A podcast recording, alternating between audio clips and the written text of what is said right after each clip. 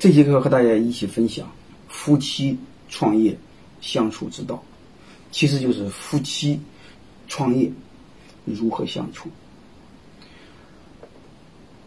我们草根创业，兄弟俩一起创业，夫妻一起创业，这有天然的优势。第一，信任度高；第二，创业成本低，最起码你不用开工资。还有一个风险可以共担，还有一个可以共患难。啊，所以在中国，我们这种现象是非常多。但是我们忘了一句话：可以共患难，不能同富贵。这是很很悲哀的一种现象，所以这个夫妻创业呀，他不管是还是兄弟创业，这种结构是天然不合理。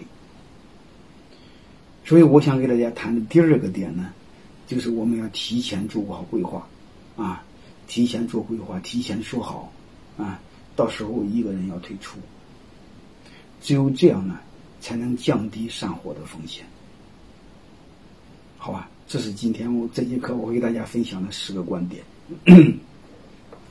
我们先看第一个，为什么结构不合理？夫妻两个，你不管股份怎么分，一旦离婚时候，一人一半。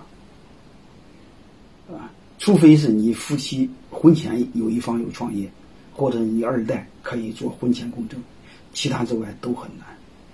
即便是有婚前公证，那个东西也微乎其微。你比如刚开始企业很小。后来夫妻创业一起把它变得很大很大，你会发现增值的部分一半是一半，那也非常大，好吧？所以他一旦心里有这种优势，大不了和你离婚。所以你会发现还是一半是一半。所以一般他一般情况下，他非要想想说了算，你是一点真没有。所以这叫最糟糕的股权结构。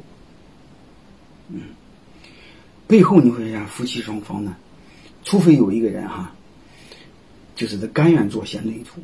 这是另外再说的啊，这个就无所谓了。你一个人就说了算，就是你能 hold 住他，啊，这是可以的。你除非你运好，啊，但是我想说的是什么？如果你很强，对方很弱，我更想从以人性的角度跟你说一个：越弱的人，越不自信的人，越珍惜权利，越更喜欢权利，又更喜欢使用权利。又更喜欢寻求使用权力之后带来的快感，这也是非常麻烦。嗯，就是越小人物，你越让他尝到权力的滋味，他是离不开权力。我相信，如果你们是夫妻创业，即便不是夫妻创业，如果你们是老板的时候，你一定会有感觉。用用中国自古有一句话：千万不要让小人得志。千万不要让穷人乍富，将会非常可怕。所以这个时候，一般是你两个人都想说了算，而且越弱的人通常会更想说了算。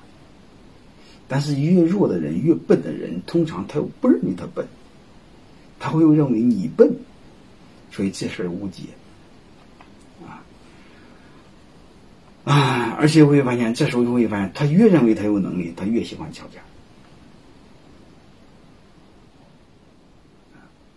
两个人狗咬狗，最终会把公司咬死；要么你会把家咬死；要么两个都死，就是公司也没了，家也没了。这样的案例比比皆是，啊，我的学生这样的一堆一堆，啊，但是我不愿意讲我的学生了。我今天讲一个大家你们都知道的案例，好吧？就是当当网李国庆他们夫妻两个。结局我都不说了哈，结局就是做的非常悲哀，是中国最有机会成为亚马逊的企业，啊，最有机会做的和马云一样大的企业，结果现在做的不了了之，啊，最终联合创始人之一李国庆还被踢了出来，啊，然后背后的情节我都不说了，包括电视上他怎么摔水杯那我都不说了，好吧，我们只看一个，啊，俞渝怎么说？他说：“做企业和过日子不一样，越有思想的人就越有想法，越有想法就会越冲突。你说你冲突还是不冲突？你要在办公室冲突还行，你如果你要在家冲突，你会发现你家都没法过。啊，你要在办公室的话，你看公司就乱套，你说怎么办？你说你憋着，你憋着就觉得很虚伪。你说在家里吵完，你在把公司吵完架，回到家再恩爱，你看这个是很痛苦的，你是不恩爱不了的，是这回事吧？你说怎么办？啊，所以他说他俩创业是世界上最痛苦的事。如果他重新选择的，绝对不会和夫妻俩一起创业。嗯，还很早自己说他们俩能走到今天就是奇葩，但是会发现他也还是没走到底，还是闹掰了。啊，但这句话是之前说的，现在已经闹掰了，不说了，好吧？玉玉呢是个女人，说话稍微有点客气。你像李国庆曾经发过一个朋友圈，他是这么说的，啊，他说所谓婚姻就是有时候很爱他，有时候想一枪崩了他。大多数的时候是在买枪的路上遇到了他爱吃的菜，买了菜之后却忘了买枪，回家想想他娘的还得买枪。这就是夫妻创业这种爱恨情仇啊，说的是淋漓尽致。啊，当然这个照片呢是当当在拿纳斯达克上市，啊，两个人嗯一起到那个时刻是非常成功、非常喜悦，但是结局非常悲哀。而且这两个人都非常优秀，一个是北大毕业，一个是华尔街出身。我想他俩如果提找一个人，任何一个人提前离开，当当网要比现在好十倍、好二十倍都多。